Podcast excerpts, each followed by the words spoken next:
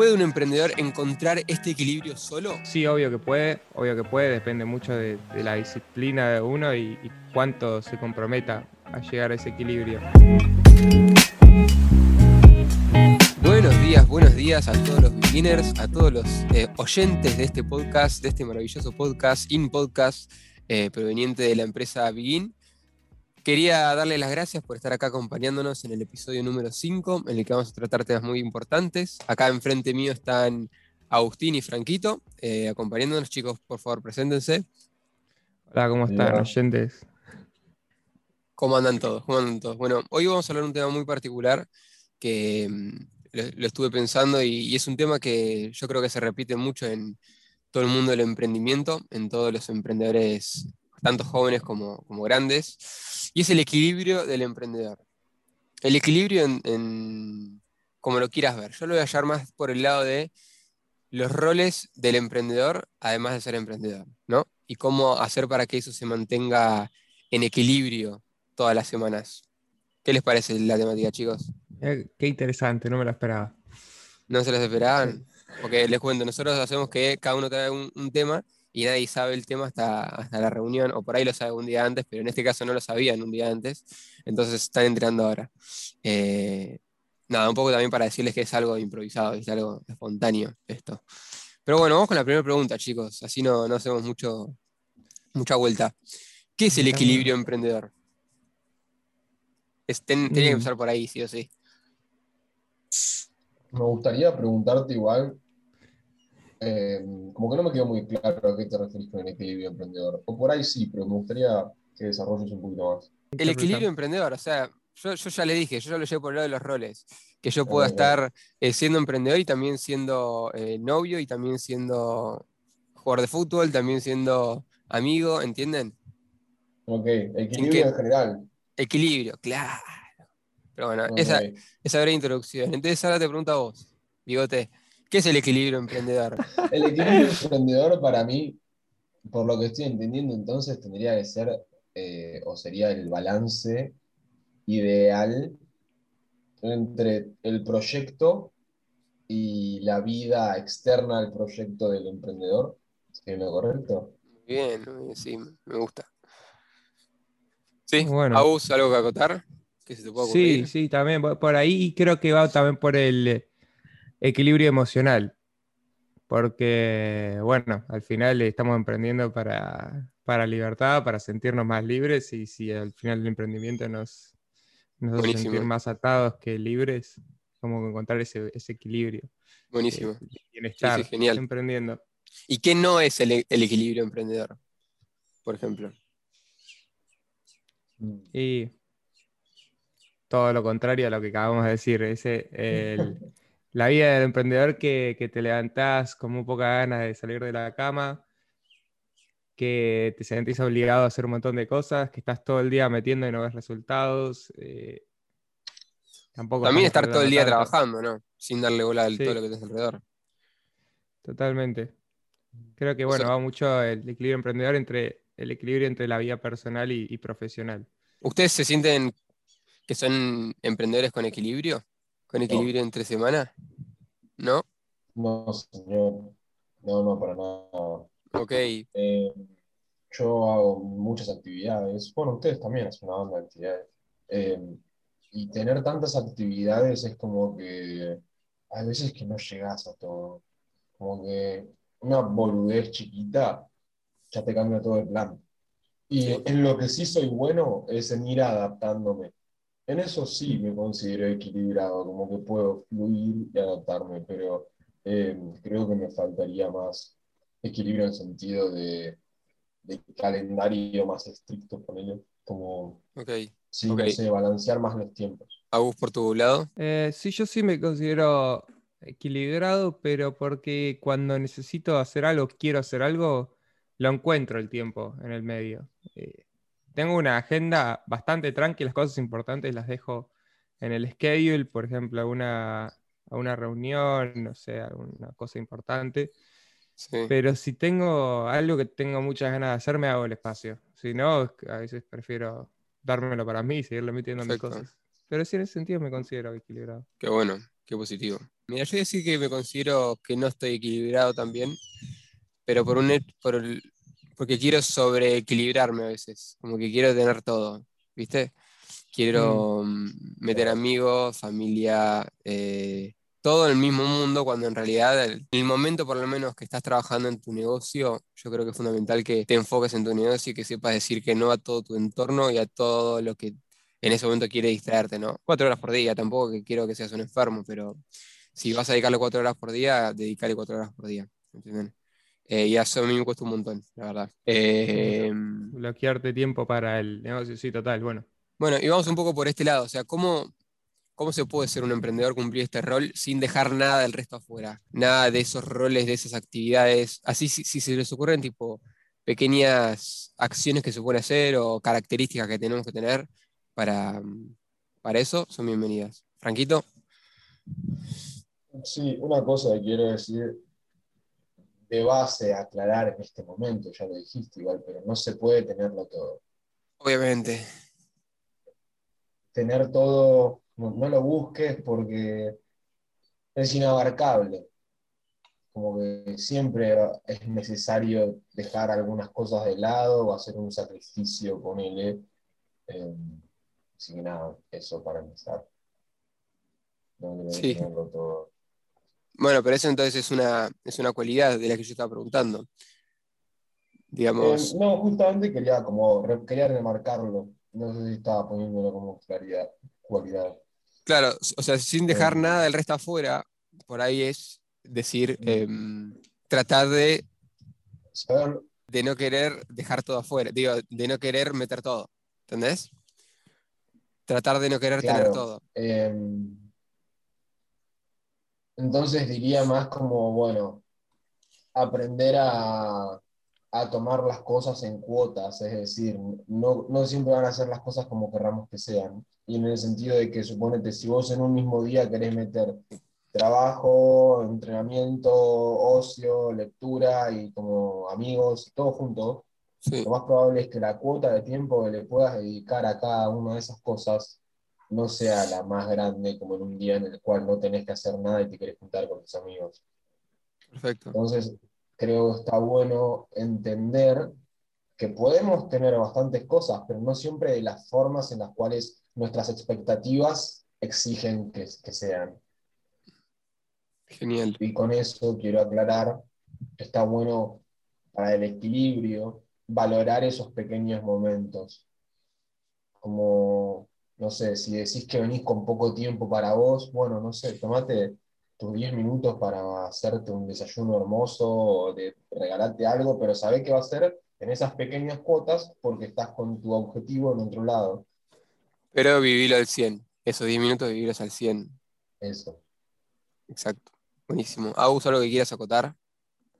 Eh, sí, yo iría más por el lado técnico también, de, que nos agendemos las, cosas importantes, ya sea desde el trabajo hasta una juntada con amigos que no puedes olvidarte y no querés dejar de lado con, lo profesional. A mí me parece que el equilibrio tiene que ver mucho con la constancia y, que hay que hacer espacios para mantener la vida profesional y la personal eh, equilibrada, pero nada, no, no saturarnos al punto que, un día eh, mm. rompemos todo y hacemos de todo de lo profesional y el día siguiente decimos, mm, no tengo ganas de hacer nada. Siento que el equilibrio es mucho más poderoso que, bueno, esa perfección o esa... Sí, esa... Yo creo que va por el lado de, va por el lado de ser realista, ¿no? De mm, preguntarte en serio si vos vas a poder hacer todo lo que te estás planteando hacer en el día y preguntarte si es necesario hacer todo eso en el día. Y también, bueno, y ahí sumarlo con, eh, con los espacios, ¿no? Con tener un margen entre cada, cada rol que vos estés cumpliendo en el día para que en caso de que pase cualquier cosa, puedas hacerlo igual. Y, pero para tener todos los roles metidos en un día, vos tenés que tener esa, esa forma realista de, ver, de ver tus días, de conocer los roles que tenés desde que te levantás hasta que te dormís y de no ponerte gimnasio a las 6 de la mañana si nunca te viste, hiciste gimnasio a las 6 de la mañana y sabes que a largo plazo no lo vas a sostener. O, y no ponerte a estudiar a las 11 de la noche porque conoces que tu cuerpo a las 11 de la noche, por lo menos en mi caso, no da tanta efectividad como la tu cuerpo a las 11 de la mañana. Entonces, conocer bien esos roles y cuándo es el mejor horario para que tu cuerpo haga esa actividad que te estás por proponer y en base a ese horario que le diste, dejar cosas afuera si es que no entraron y dar espacio para que entren las demás cosas en caso de que haya algún inconveniente, que siempre los hay, siempre los hay. No inconveniente de malo, ¿no? Pero siempre hay algo que te atrasa. Desde ir al baño hasta que tu mamá te pide un favor, ¿entendés? Son cosas que te atrasan, inevitablemente. Entonces, el margen lo tenés que, lo que, tenés que tener. Tremendo. Bueno. Sí. em, Perdón, ¿puedo, puedo tirar alguna? sí, obvio. Creo que yo lo veo mucho, no, no solo de tenerlo al margen, sino como de saber que hay, que hay situaciones que van a ir distintas a cómo vos las imaginaste, a cómo vos creíste, y uno no puede prepararse para lo ine- lo inesperado, porque lo inesperado es sorprendente, llega de formas en las cuales uno no sabe qué ocurre, pero sí tener en mente que, que es cuestión de tiempo que pase. No Sí. es un, ah, puede que un día me retrase. No, no, eventualmente va a pasar. ¿Cómo me, me puedo preparar yo para el día en que me retrase o el día en que me pidan un favor o en que pase esto, tomármelo con ese equilibrio emocional del cual hablaba Agus? Sí, justo para, o sea, para agregarle a esto que estamos hablando, justo ayer eh, escuchaba a Mariano, Mariano Rodríguez, de Pleno Emprendo, que hablaba sobre la opcionalidad en vez de pensar a largo plazo, ¿no? En vez de vos querer pensar a largo plazo y medir todo perfectito de cómo lo vas a hacer, para ahí mejor hoy trabajar en que el vos de mañana tenga opciones, tenga opcionalidad y que en esos momentos de incertidumbre, de no saber qué hacer, de no saber cómo avanzar o de que se te desestructuró todo el plan, tengas opciones para seguir avanzando. Me parece súper súper piola ese, ese concepto también. Bueno, chicos, vamos a pasar a la siguiente pregunta. ¿Puede un emprendedor encontrar este equilibrio solo? Sí. Porque, o sea, sí, obvio, siempre es- creo que es más fácil con alguien que ve la visión de. Va, que ve la, la situación de uno desde afuera, porque ahí hay muchos puntos ciegos desde la propia perspectiva. Sí. Pero sí, obvio que puede, obvio que puede, depende mucho de, de la disciplina de uno y, y cuánto se comprometa a llegar a ese equilibrio. Pero también obvio que con una persona afuera que, que te esté ayudando, no sé si específicamente a eso, pero que esté viendo en tus, tus roles desde afuera, Sí, tal creo que cual. te puede ayudar muchísimo a, a equilibrar esos... Sí. Franquito, ¿qué opinas? Sí, se puede. Este, y que al fin y al cabo, saliendo hasta del emprendedor, ¿no? Pero uno solo se puede equilibrar. Por más que venga el Dalai Lama y te toque la frente y te diga, ¡pum! Estás equilibrado. Cuando el Dalai Lama se va, vos sos un desastre. Sí, sí, sí, tal cual. Eh, son cosas que tenemos que resolver eh, en nuestra soledad, nuestra propia compañía, porque el equilibrarse con otras personas es más fácil, te pueden ayudar, pero al fin y al cabo el trabajo interno para llegar a esa constancia, a esa disciplina, a ese ritmo, tiene, tiene que salir bueno de uno mismo.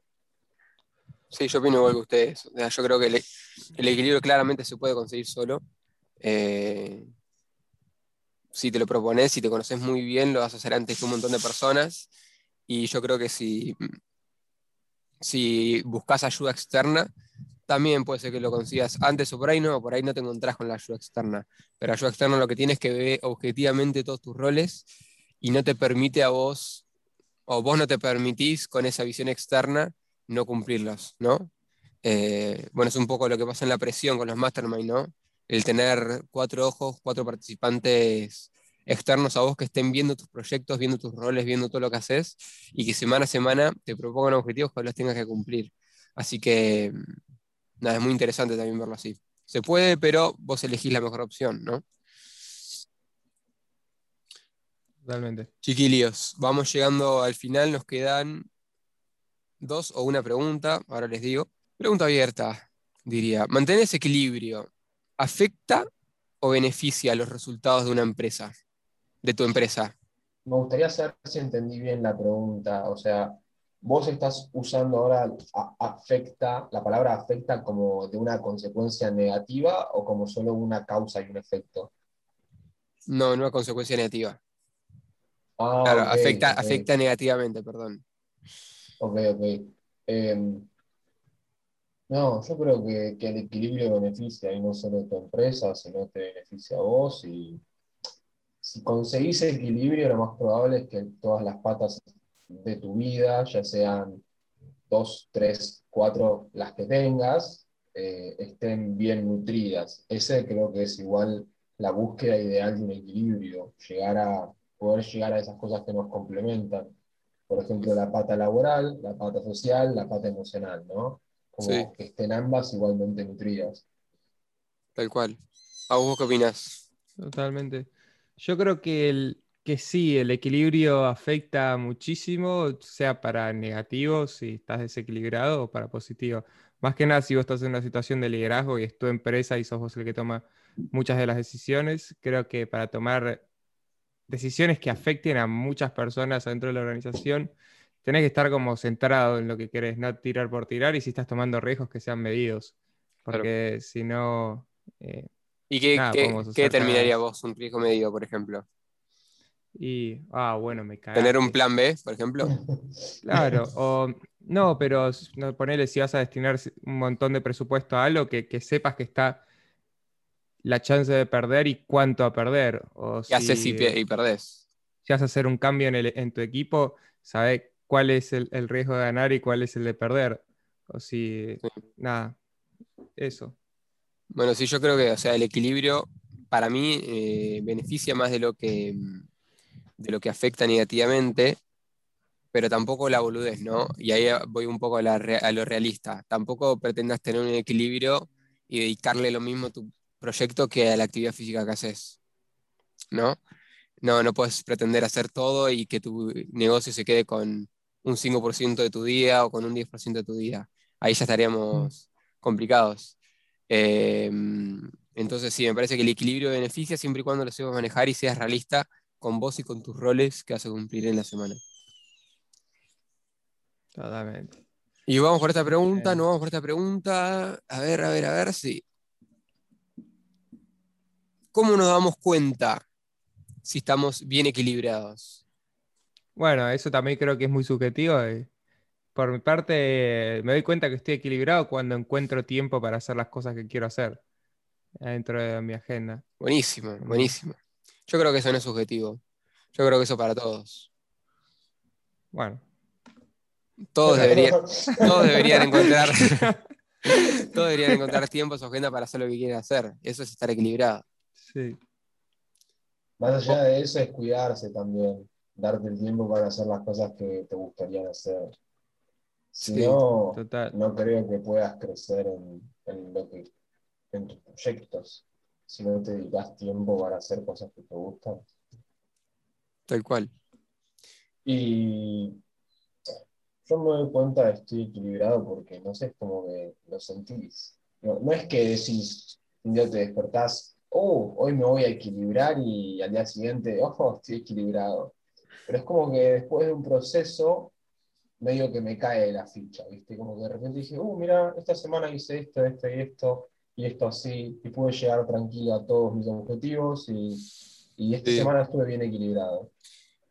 Lo sentís, no es que es un resultado racional el estar equilibrado, no es que decís, bueno, estoy equilibrado porque hice esto, hice esto, hice esto, hice esto, hice esto, hice esto. Pero si, si, vos hiciste todo y te sentís con ansiedad, por ejemplo, o te sentís como que faltó algo, o te sentís con. Por ahí no, ansiedad, ansiedad no es el mejor ejemplo, pero No, está re bueno lo que dijiste. ¿eh? te sentís como con esa falta de que, sí, no Mm. estoy a gusto todavía, puede que por- todavía no estés equilibrado. Y puede que por ahí, si, si hubieses hecho menos cosas y tuvieses más tiempo para vos, porque vos sos parte de esas patas, eh, puedas tener más equilibrio, ¿no?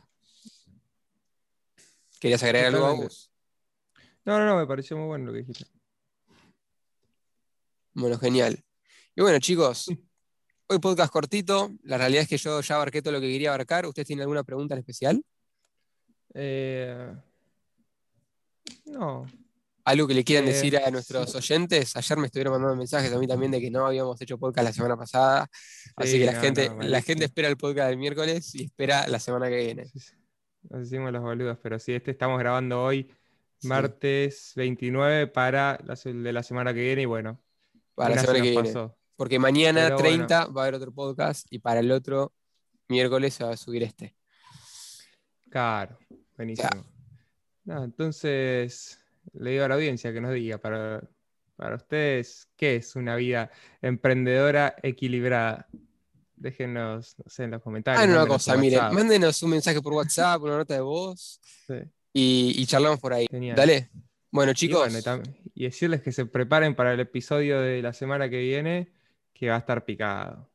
No sé Ok. cuándo cae, pero va a estar tremendo. bien ahí. No, para, para este o para el, para el otro. Y no, para el otro, porque ellos van a estar escuchando este el miércoles que viene. Ok, creo que acá tipo 13 de julio. Genial. Por ahí. Bueno, bueno, ya escucharon las palabras de Agustín Lereg, muchachos. Espero que tomen conciencia de lo que les está diciendo porque es un podcast que... tomen conciencia. No, nada, escúchenlo en serio, déjenos sus comentarios que nos sirven un montón. Nos encanta que lo estén escuchando y, y esperamos que podamos seguir charlando temas que nos interesen a todos a lo largo del tiempo. Y sugerencias también. Traemos de sugerencias de algún tema que les gustaría que, que charlemos. A un invitado o invitada que se, Que se gustaría cope. participar. Che, yo Sí, quiero no, participar y los invitamos. Vénganse. Dale. Eh, full, full. Somos copados. Dale, Bueno, muchas gracias a todos. Nos vemos la semana que viene. cerramos. Chau, chau.